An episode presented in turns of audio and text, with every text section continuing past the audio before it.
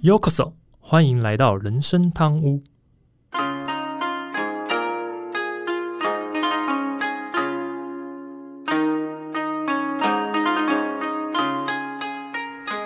话说今天录音的时候是二月二十五号，嗯哼，然后对我们讲录音的当下，其实呃今天开始算起就三天连假了嘛。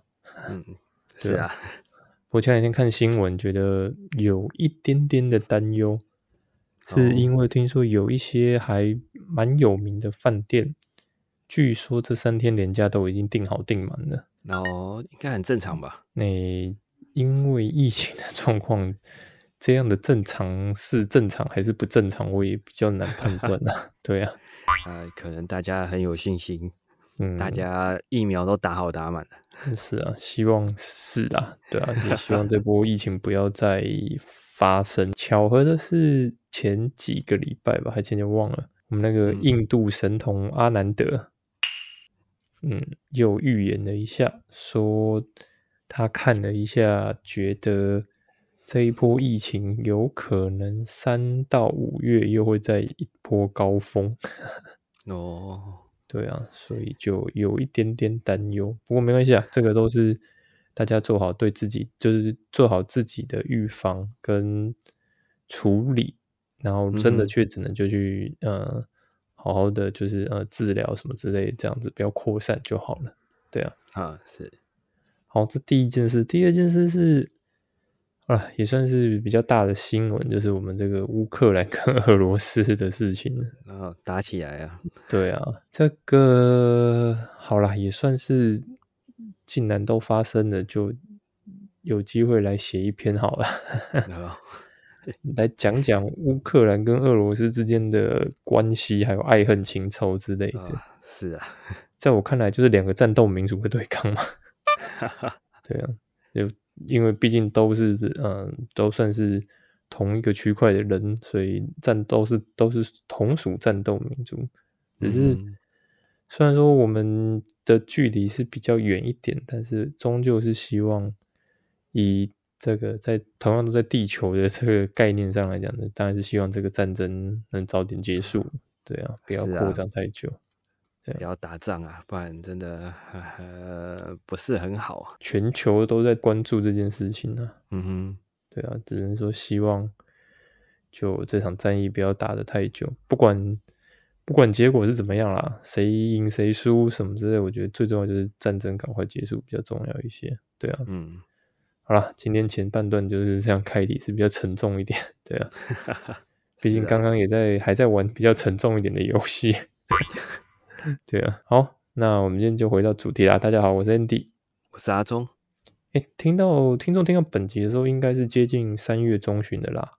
那其实每到这个差不多这个时间点的时候，我就会想到说，我们往年呢，在这个时段就会开始观察日本这个樱花开放的讯息，这样子。嗯，对啊，那如果有规划日本赏樱花、赏樱行的话。就会那时候我们甚至就会需要查说，哎，什么时候会樱花满开啊，或是哪个地区的樱花会比较就是开的比较早或开的比较晚，然后还要期待那一天，就是我们那时候去安排日本旅行的时候，还得期待到日本的那时候那几天天气是好的，嗯哼，这样就可以杀死不少相机的这个记忆体啊。不过在台湾的话，其实差不多这个时间点，所以我们录音的时候还没有进三月，不过。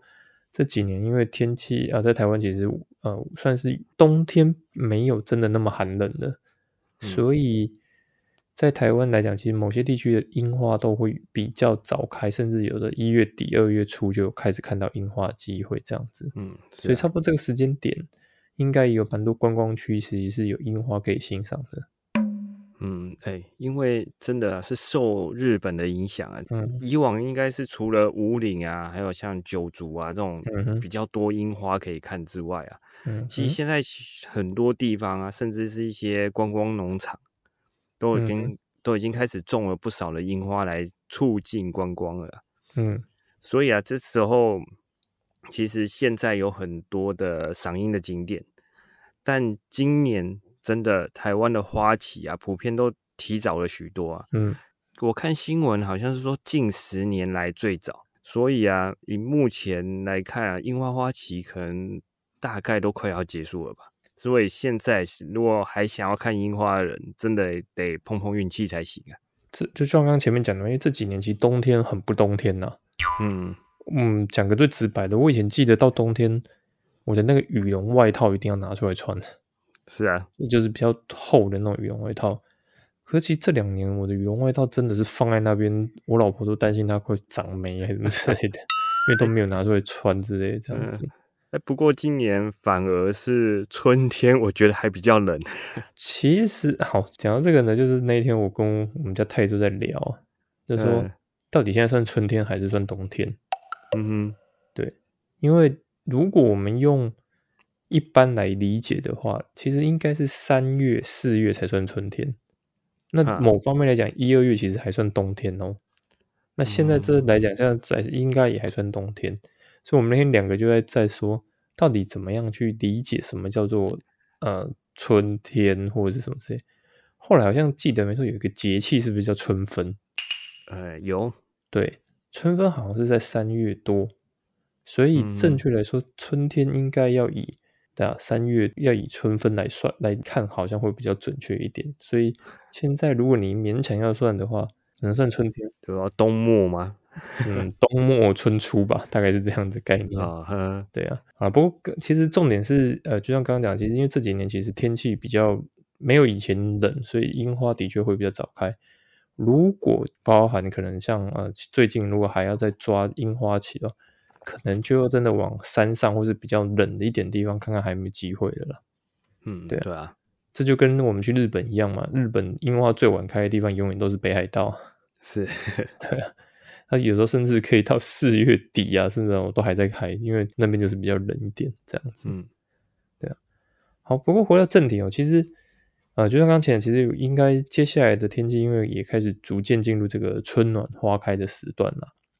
只是说，不知道听众会不会有这种感受，就是说早上睡醒的时候，却感觉自己还不够清醒，不但呢是还会想要睡。甚至有些人会有一点怎么样，不太舒服或晕眩。当然，呃，很多人都会说，这个会不会就是呃，就是从从小到大就听到这种，就是老一辈有讲啊，你这就贫血啦，你的贫血造成的问题这样子。这种最常听到的说法就是这种，比如说贫血啊造成的血压低啊，才会让自己爬不起来，或是无法睡醒啊。可真的是这个样子吗？嗯，就我觉得这一集啊，就来跟大家解析一下，其实真正你觉得睡不醒，或者睡醒了还是很疲惫的一个重点，这样子。嗯，你刚刚讲的症状听起来不太像贫血，也不太像低血压。嗯哼，依照我的经验，我猜一下，是不是早上起来还想睡，起床之后还会有点不舒服、晕眩、想吐，甚至会有头痛的症状？嗯。那这个其实这种症状啊，有一个医学名词啊，叫做 m a s a g a 嗯哼，中文翻译就是宿醉啊，应该是前一晚喝太多了。只有像你这么爱喝、酒量又普通的，才常常会有这个状况吧？哎，是吗？但是宿醉不大概都是这样的症状吗？宿醉又没事干嘛，动不动就要宿醉？就就就酒量差的人才会动不动在宿醉啊，对不对？哦，是，虽然你又爱喝又酒量不好，就常常会宿醉。人家搞不好听众都酒量很好，没有这宿醉这种问题。好，那就是喝太多，好不好？反正就是要喝很多哈。好，那呃，在聊这个真正的关键之前啊，其实要先谈到一个很重要的一个神经，也就是我们人体的一个所谓神经系统，它叫做交感神经。可能就有比较多人听过这个词啊，但这个所谓的交感神经其实就是一种自律神经。那我觉得如果提到自律神经这四个字啊，大家就会觉得哎，好像有点熟悉又有点陌生这样子。因为啊，这个自律神经它虽然不像我们所谓的这个中枢神经是以这个传导讯号为主，但是自律神经其实却都会掌管我们人体很多重要的项目，包含像是。身体的循环啊、体温啊、心跳啊、呼吸啊，这些都是由自律神经自己在掌控的，所以它其实是我们人体一个很重要的神经架构。嗯，除了刚才 Andy 举的这些例子之外，其实自律神经还负责调节消化啊，像免疫、代谢、内分泌一些这一些系统。其实简单的说啊，自律神经就是一套负责维持生命基本机能的一个神经系统。嗯哼，几乎是遍布全身每一处啊，这是维持体内平衡的一个系统啊。如果自律神经万一它不运作，这就会产生一个非常严重的问题，也会直接影响到生命的安全。嗯，这是真的。而且啊，呃，这个自律神经呢，它到底有什么特别的吗？这讲给听众听啊。其实原则上啊，这个自律神经它所掌控的项目啊。通常都是人体啊无法透过意识或是强制的方式去暂停的。如果假如有听众，那可以可以跟我跟我们联络啦，因为我们相信应该是没有任何一个听众能主动停止自己的心跳或是呼吸，对吧？就我主动停止我的心跳不跳了，或是主动我的呼吸再也不呼吸这样子。嗯哼，对，相对一样也你也没有办法，就说听众应该也没有办法透过意识让自己的体温上升或下降，因为。如果可以这么控制，那就不会有人被量出他可能确诊还体温上升，因为他都可以自己控制就好了。不要量体温就把它控制自己体温下降这样子。哦，所以这么讲，这就是自律神经啊，它就是一个有自己规律的一个系统。我们可以用我们的意识说，哎，好，我要我的右手举起来，或我的左手举起来，这个是我们可以靠自己的意识去控制。可是自律神经的掌控性往往是没办法做到的。那嗯。听到这边，听众想说，那所以我们自律神经所有的掌控项目都没办法靠意识操控吗？也不完全是，呃，偶尔有一些人或是特别的，呃，怎么讲，有经过训练的人，他其实是可以操控一些部分的项目。举个最常听到的例子，就是有一些演员啊，他可以操控自己的流泪来达成这个戏剧的需求，一很 camera，然后他就开始哭，有没有？他就会哭的稀里哗啦。因为其实流泪本身，它也算是一个自律神经的一个调节。比如说，可能因为你眼睛干啊，或者是你什么，或是你什么样的状况，他自己控制流眼泪。可是有一些演员，他的确是有办法利用这种方法，就是呃，不管透过自己意识或什么，所以这个就是能透过意识达到影响自律神经的一些特例状况。嗯，对啊，像刚才说嘛，自律神经没办法用大脑意识控制。但是像拍戏的时候啊，要流泪啊，这其实透过一种呃，就是比较特殊一点的方式来做啊，就是自律神经这一点是它十分的敏感，它不受大脑控制啊，但是它却很容易受到呃情绪或者是外在环境的刺激去影响到它的运作，所以啊，像是做出一些反应，像呃。你紧张的时候啊，心跳会加速；或者是悲伤的时候啊，眼泪就会自己流出来，等等的这种反应啊，都是自律神经受到刺激之后所做出来的表现。嗯哼。但如果长时间啊都属于那种刺激的状态，那渐渐的自律神经有可能会产生那种反应钝化的现象啊，久而久之就会出现运作不正常的情况。嗯嗯，这是真的，因为其实嗯。不管我们都从戏剧上看到，或是你可能呃，我们自己周遭的亲友，你常常会听到说，有些亲友开始，比如说他们的身体出现一些不适的症状啊，例如刚提到，比如说可能晕眩啊、耳鸣啊，或是心脏不舒服啊，整天疲倦啊，又失眠，那疲倦还失眠，你看这有多严重？嗯，结果呢，呃，这些亲友们可能去了医院做检查，结果医院医生会会跟他讲说。不好意思，你所有检查出来数值看起来都正常哎，嗯哼，也就是说基本能调查出来数值都一样，这时候就会通常就会得到一个答案，叫什么自律神经失调。哈，那就像刚刚都讲的，可能就是因为你过度的刺激或者长期的刺激造成的你这个自律神经失调情况下，其实自律神经失调这个症状已经是现代人常见的一个病症。嗯。对啊，那难道我们就只能放任自律神经这样失调来影响我们吗？其实也不完全是啊。呃，如果啦，你就是听众啊，如果你自己有这种自律神经的失调啊，是因为压力造成的，有一种方式，我等下可以稍微说明一下，也让大家可以尝试看看这样子。嗯，自律神经啊，整体的活性啊，真的是会随着年龄而产生变化。它其实从二十岁。之后就开始活性就会慢慢下降，到四十岁之后呢，更是会明显的降低啊。所以我们常常会听到有些老人比较容易会有自律神经失调的这种困扰。嗯哼，但啊，就跟刚才说的，现代人精神压力大，还又常常可能熬夜啊、晚睡、生活不规律，这样，嗯，造成啊，现在罹患自律神经失调的年龄层有那种下降的趋势啊。嗯哼，那这边既然 Andy 说有什么好方法可以尝试，哎，今天听众算是听到赚到啊，还不赶快分享一下给听众来试一下。哦，好，其实这个方式也不算什么太特别啊，因为我们刚刚其实前前面有提到嘛，自律神经里面其实有一环节就是呃流眼泪嘛，流泪的部分，所以啊，其实只要偶尔进行所谓两到三分钟所谓的泪活，就能进行心灵的排毒。什么叫泪活？其实就是这个啊，在日本有一个泪活疗法的专家吉田英史，这应该是可能不博士还是什么的，反正一位专家就对了。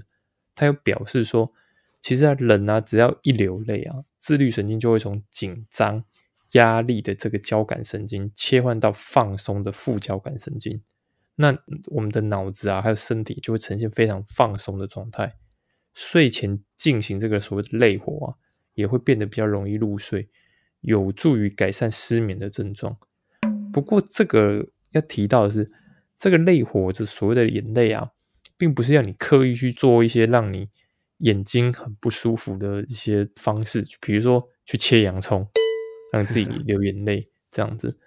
对，因为呃，有国外的医学，其实他们的中心去分析说，眼睛受到所谓的刺激，像刚刚讲的这洋葱啊，跟你是因为感动或是难过而流下来这个泪水的成分啊，分析之后发现说，这两种眼泪的成分其实并不相同，尤其是。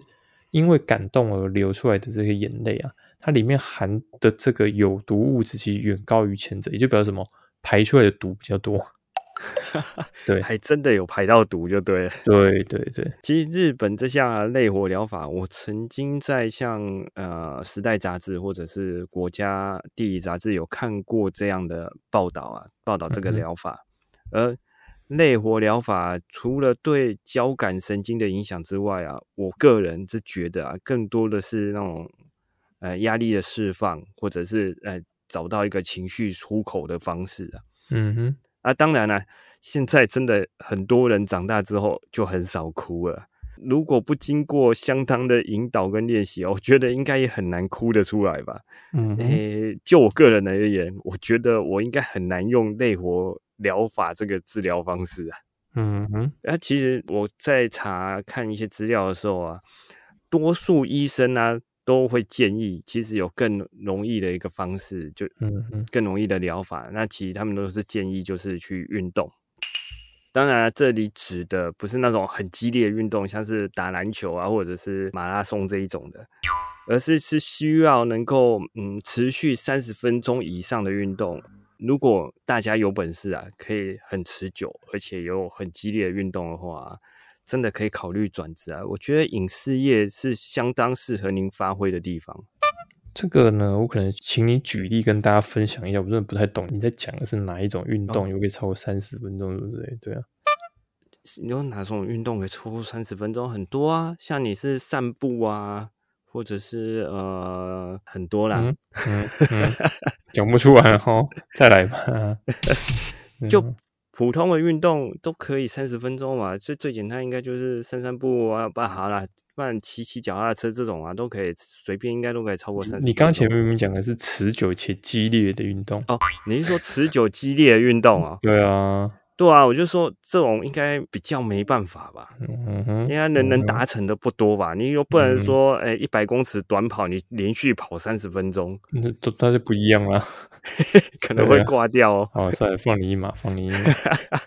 我快要掰不出来。对啊，我知道，我听得出来，放你一马。好了，其实啊，要用来舒缓那个自律神经的运动啊，真的比较适合一些动作慢一点的。嗯，而且能够做久一点的运动啊，因为我刚才说要持续三十分钟以上嘛，这样才是比较适合调整自律神经系统的运动啊。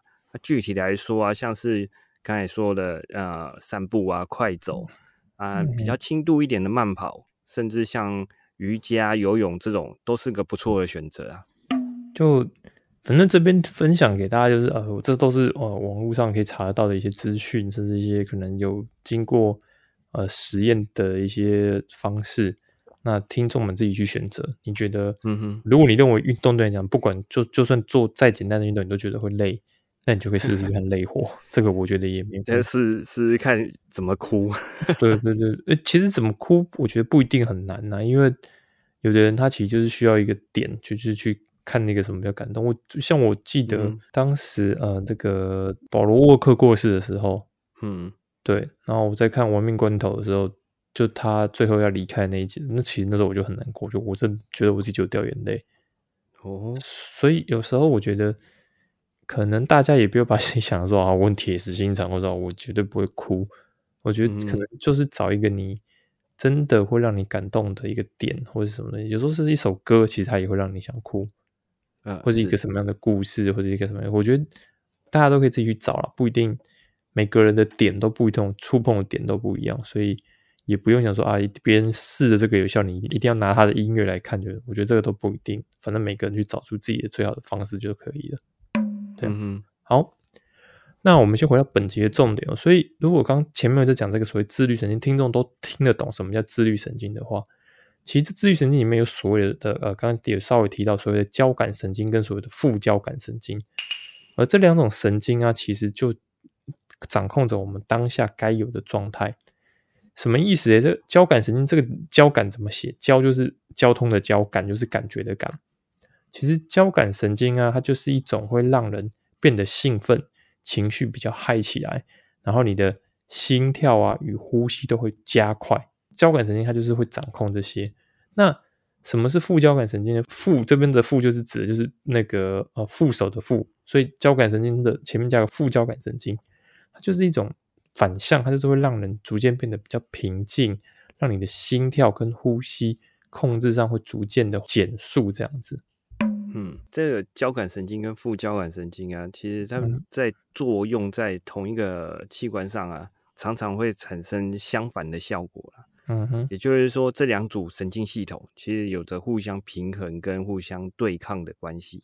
嗯哼，那像刚才说的嘛，副交感神经在活跃的时候啊，它真的会嗨起来。那它其实这种反应是为了帮助人们去面对一些危机跟压力的状况下，能够有比较快速的反应。而副交感神经在活跃的时候啊，就会让心跳啊、血压开始往下掉，降低一点。让人可以比较容易的进入休息的状态啊，所以啊，当自律神经系统啊接收或收到那个身体部位或者是外界刺激的时候啊，就会透过交感神经来刺激身体产生反应啊，或是啊透过副交感神经来抑制身体的这些反应，让它能恢复一个平稳的状态。对啊，这个其实啊，就说呃这两个。呃，交感神经跟副交感神经，其实他们在呃操作上，人在操作刚呃人体的一些相关的的行为，主要就是会达到他们想要，嗯，比如说，我希望现在你要让你清醒，或是我需要让你动起来，它的一个目的性，所以交感神经跟副交感神经他们会轮流的一个作业这样子。当然，呃，刚刚讲这两个神经，我们刚刚这样介绍，可能听众听着就，哎，那这两个功能不是完全相反吗？对不对？就呃，一个是会让你嗨起来，一个是让你缓下去、荡下去，那不就是相反吗？其实实际上啊，它们是一个相辅相成的一个功能搭配。这个不知道听众是不是都有考过驾照哦？其实啊，交感神经就像是我们启动交通工具的这个油门，而这个副交感神经就好像我们要停止交通工具这个所谓的刹车。所以应该没有听过有什么交通工具，它只要油门不需要刹车。或是只需要刹车，或不需要油门，一个不就是一直往前撞，一直开开到撞墙为止，不然那个就是开不动，一踩好像就这样。所以照理来说是两个是一定都需要的，大部分交通是两个系统都要，所以呢才会让我们想冲就冲，想停就停。这也是这个我们交感神经跟副交感神经的关键。那补充说明，为什么会讲刹车跟油门，是因为如果有开车就知道。同时间通常不会有人两个人一起踩，应该不会有人开车开一半突然油门刹车一起踩，这叫会打滑。这个这个只有在高阶的赛车技巧才会用得到。对，一般人是不会直接这样踩的啦。因为这踩法也很不好踩。如果你会开车，就知道，通常油门跟刹车是同一只脚在控制的。是啊，你要同时间两个踩，等于是表示你另外一只脚要过来一起踩，才有办法两个这样踩。这个在赛车里面有个专业术语叫做跟指动作，就是脚尖踩着油门。啊，脚跟踩着刹车，对，你要做多难踩，所以 而且还不能同时，它还是有大跟小的差别。对啊，所以就比如说，其实嗯是没有人会同时间踩油门跟刹车，很少，真的很少，很少数了。所以也就比如说，交感神经跟副交感神经，它其实他们也不能同时间都一起运作，也就是说，身体很难同时间要叫我唤醒，又要叫把我荡下去，这才是很奇怪的一个状况。他真的会发疯，对啊，啊，哎，以功能来看啊，真的油门跟刹车来形容，真的还蛮贴切的。嗯哼，那当然，我觉得如果以两者的关系来形容，我觉得会比较像是玩跷跷板。嗯哼，还像交感跟副交感这两个小朋友在玩跷跷板的感觉啊。嗯正常状况啊，我们在玩跷跷板不是都是一上一下嘛？对，就是哎，大家轮流嘛，一上一下，这样才会好玩。但如果其中一方比较强势，嗯哼，他就一直不让对方下来，嗯，那久了啊，两个人就会吵架，就互相就不想配合对方，反正谁先下来就不想让对方下来玩，所以到最后呢，就会变成各玩各的，谁先抢到谁玩的状态啊，嗯哼，那如果这时候作用不是在跷跷板上，而是在身体的器官上面，那这些器官。就会开始出现一些诶，让你很不舒服的状态出现了。嗯哼，所以这个就是刚刚阿忠在举一样，其实就是跟我们前面讲的有点像啊，就是说，如果今天你同时间一下油门、一下刹车、一下油门、一下乱踩啊，或者什么，其实身体就会出现一个很不正常的状况，这样子。嗯，对啊，甚至或是说，该踩油门的时候你踩刹车，或该踩刹车的时候踩油门，其实也都会让你身体出现很奇怪的状况，这样子。是，对。好，那呃，我们现在来来。就是稍微举例一下，让大家能更容易理解这样子。比如说，如果啊，今天副交感神经，副交感神经是哪一个？就是刚才前面讲，就是会让你心跳慢慢的在减速，让你的情绪会平缓，这个叫做副交感神经。如果今天副交感神经出了问题，它会怎么样呢？就好像听众们就可以想一下，就好像如果今天你在开车，你的车子如果刹车坏，你会怎么办？就好像你身体如果刹车装置如果失灵，它就会变成一直加速，一直加速，没有办法减速。为什么？因为因为你只剩下油门那个有功能嘛，你刹车就没有功能了，所以它就会造成什么？只要一点点的刺激或是一些压力，它就会让你心跳不停的加速、加速、加速，无法停止。所以就变成说，甚至你会呼吸急促到难以控制。那这种状况上，大家可以想象。如果你的心跳一直在加速，你的呼吸一直很急促，没有控制，它其实就没办法让你好好的休息。所以呢，因为很难减速，所以只好怎么样，让身体一直开快车。嗯，这边具体一点说好了，如果今天啊开着自己的法拉利出门，嗯哼，大大家都知道法拉利这台车啊拥有超强的马力嘛，嗯哼，但是这时候很好笑的，保养厂却在车子上啊安装的是捷安特的刹车，嗯哼。像这样的配置啊，开出门会出什么事？相信大家用想的也会知道啊。嗯哼，那这时候如果再加上妹子一坐上车啊，我觉得应该会很快的就可以开往西天取经了。哦，这个听起来怎么像是那么像是唐三藏的转世的感觉？西天取经？嗯等一下，等等，还是这里的取经的经应该不是我想歪的那个字吧？哎，诶诶，应该不是，应该不是，要取经应该到其他地方。哦，那个 M 开头的那个字，好好好，不要再不要再挖了，不要再挖，刚好就好，刚好就好。好，那呃，所以啊，我们刚其实前面举这个例子，如果你的副交感神经假设是出了状况的话，所以就变什么样？我们回到呃真实状况，就变成说，可能你只要因为一点点烦恼，比如说举像我们刚前面讲的，我现在看到乌克兰的这个事情，哇，我好烦恼哦，担心明天怎么，就会让你。紧张到睡不着，或是你的压力大到无法休息啊，其实都有可能是什么副交感神经产生的一些问题。当然，这就也就算是自律神经失调的一种情况。而且啊，如果你的情绪一直处在高昂的状态啊，就算什么，就算大脑没有感觉到什么疲惫啊，可是实际上可能因为你的身体，大脑是没有感觉到疲惫，可是你的身体啊，因为没有足够的休息，为什么你睡不好、睡不着嘛？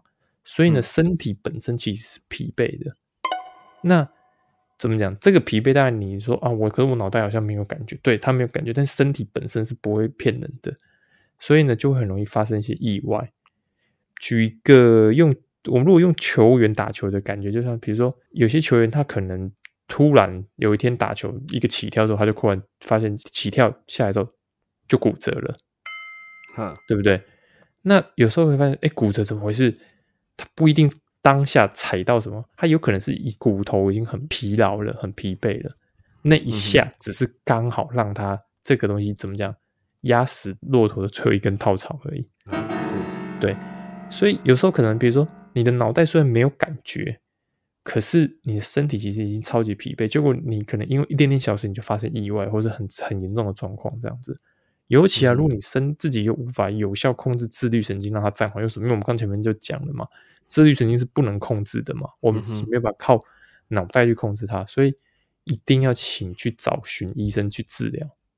嗯，是啊，那像是副交感神经活动低下嘛，刚才有提到，其实它不完全只有影响到休息这一块，嗯哼，其实它会影响到像是肠胃道蠕动的速度会变慢，还有一些消化液会变少，所以你的肠胃比较容易感觉到不舒服。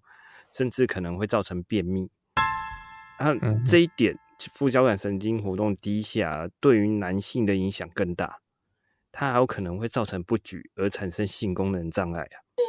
所以啊，如果真的身体有什么不适啊，真的要去寻求那个医生的帮助啊，做一点详细的检查，才有办法找出病因啊。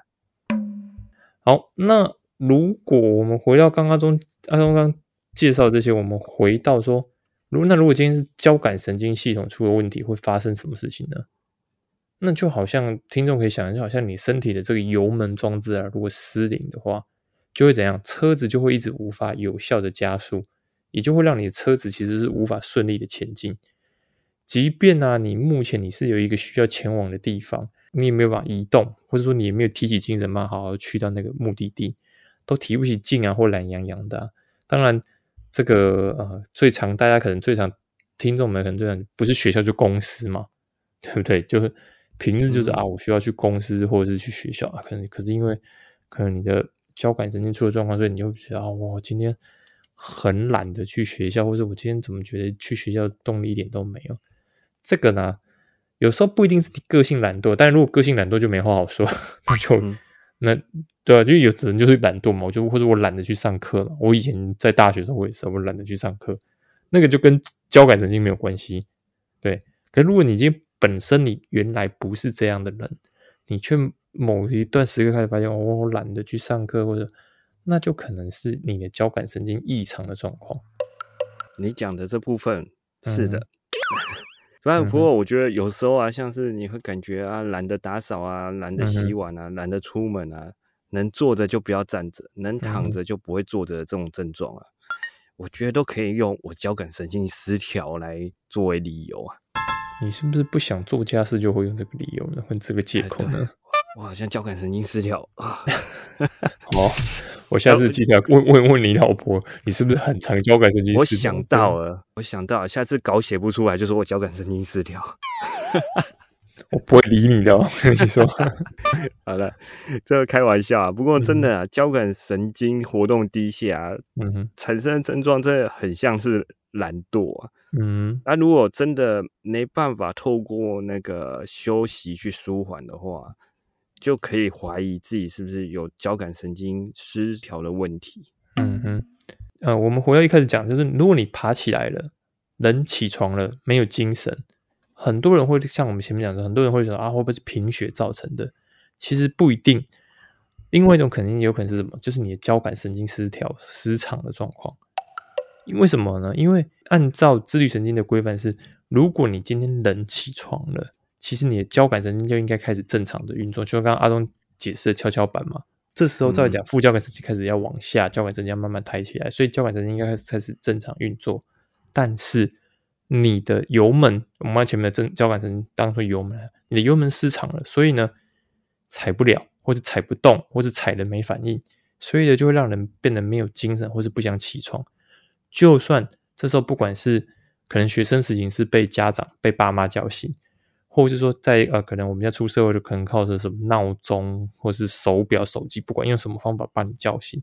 可是你的人其实是没有办法正常运作的，嗯哼，因为你交感神经就已经失调，所以你就觉得啊，我怎么好像爬不起来啊，或者我怎么觉得很累、很疲倦，或者说就刚前面讲的，人真是很很不舒服什么之类。如果啊，听众你有类似的这种情况啊，也记得一定要去找寻医生去做这个治疗。哎，除了 Andy 说的这些状况啊，像像是啊，呃，明显感觉到自己的体力变差了，嗯哼。啊，有时候可能稍微活动一下、劳动一下，就会觉得好累。嗯哼，甚至啊，对于那种气温、人热变化，变得相当的敏感。嗯哼，对任何事情啊，提不起任何的兴趣啊，甚至有一些忧郁或躁郁的倾向啊。这些都有可能是交感神经活动低下的迹象。嗯，这是真的。对啊，那嗯，我们就说其实。刚前面提到起自律神经，就也就是说交感神经跟副交感，其实他们就是呃透过这样的一个交互运作啊，来确保我们可以清醒或是休息。但是呃，刚前面提到，其实现代人其实越来越多人，他呃就是身体一些状况去检验的时候，医生就会说啊，你这是自律神经失调。为什么会是这样子呢？其实这个呢，就跟前面提到一个有关，因为人体啊是无法控制所谓的自律神经。那我们既然都不能控制，为什么又会影响到自律神经异常越来越多呢？讲穿了就是跟环境有关，因为现在的环境有很多的因素造成人体的自律神经无法判断正确的状况，所以现代人自律神经失调的的比例就越来越高。嗯，环境的确是有影响啊。那个自律神经，就算我们没有特别刻意的去感觉哪里不太一样。那在大脑啊没有在下命令的情况下，其实我们身体仍然会自己自行去调节、去适应外在的环境变化。嗯，所以啊，只要生活不规律，或者是处于那种压力大的情况下，就很容易刺激自律神经去做出一些反应。短时间内还可以自然的恢复、自然的调整回来。但如果啊这种压力环境因素的时间拉长的话，可能会造成。自律神经没办法调回来失调的状况。对，这个嘛刚好这边其实用一些最简单的一个环境说明，因为阿忠讲这个长期，其实是为什么现在现代人很长期会在这种情况，就比如说，呃，以人体的构造来讲，最简单就是它其实是跟植物一样，它其实是跟着阳光就苏醒嘛。就说以前我们如果没有灯，人怎么样去判定是不是要起床？就是哎，有阳光进来了，所以人就跟着清醒。那也就是唤醒你的交感神经开始运作。那什么时候是大家开始休息？其实就是日落嘛，对不对？所以以前就说日出的时候日落而息。那一日落的时候，就是副交感神经就开始逐渐运作，它要让人体开始可以休息。可是现在我们回到家，第一件事是什么？开灯，嗯哼，对吗？而且现在灯都什么日光灯，还强调日光灯。然后 LED 还告诉你说：“哎，这个灯又亮，然后又不容易坏，所以会变怎么样？家中你和大家就用这所谓的呃灯光。然后呢，相信如果是假日早上一早起来，大家都觉得哎，早起来很刺眼，就会怎么拉上窗帘嘛。嗯所以呢，你会变什么？你的白天的时间就透过窗帘遮着这个阳光，因为你怕刺眼或是太热不舒服。结果，到了晚上又在做什么？打开日光灯，你把日光灯全部打开，然后来取代阳光。所以呢，身体其实开始就无法判断何时是正常的所谓的日升日落的一个情况，也就让自律神经开始会有一些异常。这个也就是为什么阿忠刚前一段提到说，这个时间一拉长，为什么一拉长？因为我们随时随地都待在这个情况环境里面呢，对吧？除非现在有人回到家六点多回到家就会知道哦，日落，赶快把灯关掉，应该不会吧？大部分都还是会就哦，我今天要看电视，或者我要上网，我要干嘛干嘛，就你就会开灯。点多有点太早了，该睡了是吧？对啊，所以这个就是呃，自律神经它主要是因为环境影响造成的一个情况。对，大概前面讲这一段，比如说跟着日出日落在运作，诶，听众不知道会不会觉得这很像植物的一个构造？其实这是真的，因为自律神经它其实有另外一个别称，就叫植物神经。哦，照这样讲的话，植物神经除了规律性是一样的之外，那是不是应该一样，只要有阳光、空气、水就可以运作？哦，好哦，那我把你种在土里，然后我只给你空气跟水，然后每天让你晒太阳，这样可以吗？好像不行。对呀，至少 至少要给我吃的吧。哦，我还有不是我说至少给我 PS 五吧？哎，对。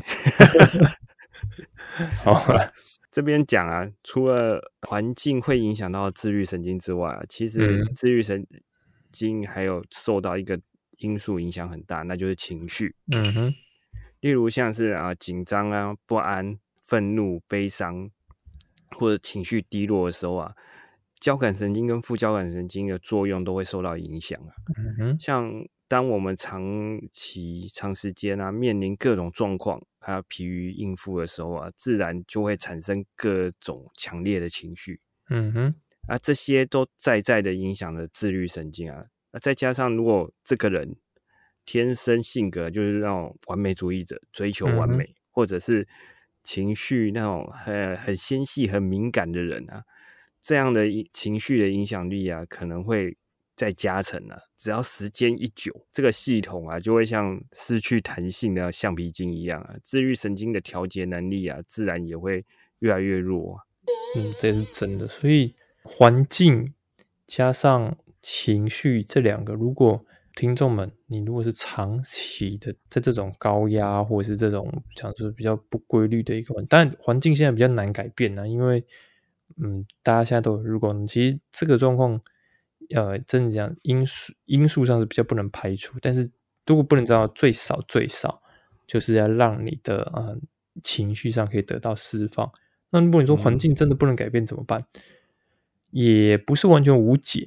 比如说早上白天起来，尤其假日的时候，记得把窗帘拉开啊，甚至让自己好好的去晒一下太阳。那这不就跟我讲的一样嘛？阳光、空气、水。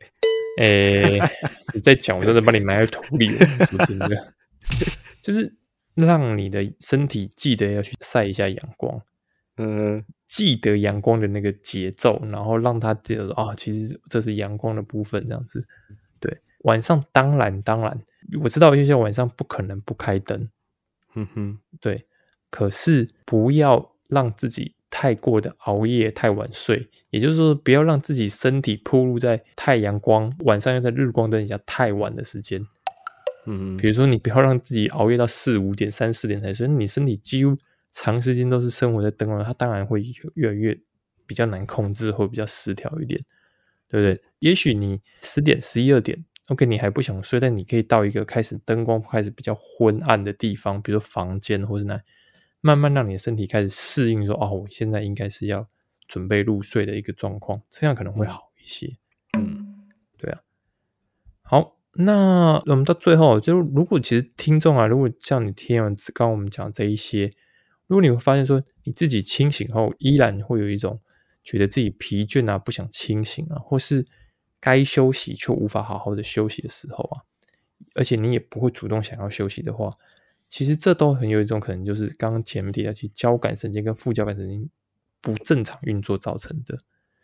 不过呢，这边也要特别提醒啊，我们两位大叔其实也不是什么医学专家啦。对啊，如果听众听完本集，你有一些相同的感受啊，而且是长期困扰你的话，请记得去看一下医生。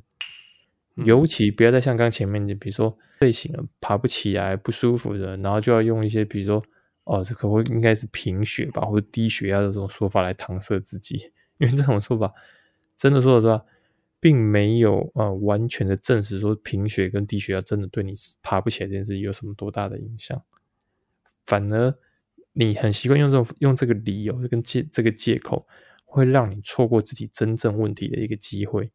你的累不一定是你想象的累，那记得要去看医生，因为健康真的很重要。嗯，真的啊，建议身体有任何不舒服就应该要去看一下医生啊。嗯哼，那做一些详细的检查，接受治疗。但如果真的检查不出什么问题，嗯吃药也没办法改善，所有那种不舒服的症状呢，还是会持续的出现，那是就该怀疑自己的问题是不是就是自律神经失调的问题。嗯，这时候也应该去寻求医师的协助啊，让医生去判断是否需要转诊到一些像神经专业的门诊，再去进行一些治疗。嗯嗯，不过呢，这边还是讲啊，真的预防胜于治疗啊，真的要调整好自己的生活形态，像是啊比较规律的作息啊啊，适当的睡眠休息，充足的营养啊，放松心情啊，做一些舒压的活动等等啊。这些都能帮助治愈神经啊，保持一个健康活性的状态啊，也比较容易维持那个身体的平衡，这样就可以远离啊自律神经失调的这项疾病啊，那也可以保持自己身体的健康。这是真的。我举一个，我最近听到一个例子，就是亲我的亲友刚好有一个呃，反正就是他要让他小朋友最近上幼稚园。然后呢，上幼稚园的时候，他可能我这个亲友就是怎么讲，比较自由吧。然后他也觉得说啊，反正上幼稚园小朋友就是去吃吃喝喝玩嘛，嗯，所以呢，他有时候就会想说，哎，可能比如说呃，一个礼拜让他小朋友去个两三天，然后一想要带小朋友出去玩，他就跟着老师请假，这样什么之类的。后来这个老师就找了我这个亲友去，就跟他语重心长的说，嗯。其实像他这样的行为不太好，原因是人其实是一个会逐渐学习，但是他是需要时间去学习一个习惯，所以呢，老师正在想办法让这个小朋友习惯这个行为或是规范的时候，结果习惯个两三天，我这个亲友又把小朋友带走，就说要带他出去玩或什么之类，那老师前面建立的这两三天的这个东西就会被打乱，嗯哼。呃，啊，我我讲的这一堆，可能想说，听众有说啊，你讲的，其实这就是人体的构造，这也是我们刚刚讲的这边地方，就是说，你不要只有两三天、两三天的，然后又打乱它。就是阿忠刚举的，比如说，你一定要给自己一个比较规律的，比如说，我就是差不多这个时间休息，这时候差不多这时间起床，然后这时间出去走，给自己一个规律，然后而且要长时间的。不要动不动打断他哦！今天七点睡，明天十二点睡，后天五点睡了，你当然打乱他，他永远都不知道你要干嘛。是对，所以我刚刚前面举这个例子，就是你要尽量的保持规律。你说偶尔一两天啊，那算了啦，没关系，真的少数一两天就算。可是长时间来讲，最好尽量的保持，就是哎，都是这样的规律。那你说，那我如果一周一周，那也可以啊。你用一一周一周来当成规律也是可以的。可是最重要就是你要保持这个规律，对，否则你就会发现说，如果你生生活很不规律、很不正常，吃饭也不规律，休息呃睡觉也不规律，然后洗澡也不规律，什么都不规律，你身体它当然不习惯，它不知道怎么样释放，它该什么时候该运作，什么时候该休息，它当然都不了解，对啊，自律神经就会开始不规律，对啊，就像我们刚前面讲的，如果。你就像我那个亲儿小朋友一样，你对你的小，你对你身体就像对那个小朋友一样，就是说，好不容易他两天，然后又把他带出去，让他放纵五天，那那他当然是放纵的，对不对？所以一定要记得，如果今天要有办法，就是当然不要给自己很大压力，说好，那所以我就一定要十一点赶快想办法睡觉，不这个意思，而是说你要开始逐渐的让自己说，我都会想要十一点睡觉，那我可能在九点、十点，是不是就减少看电视？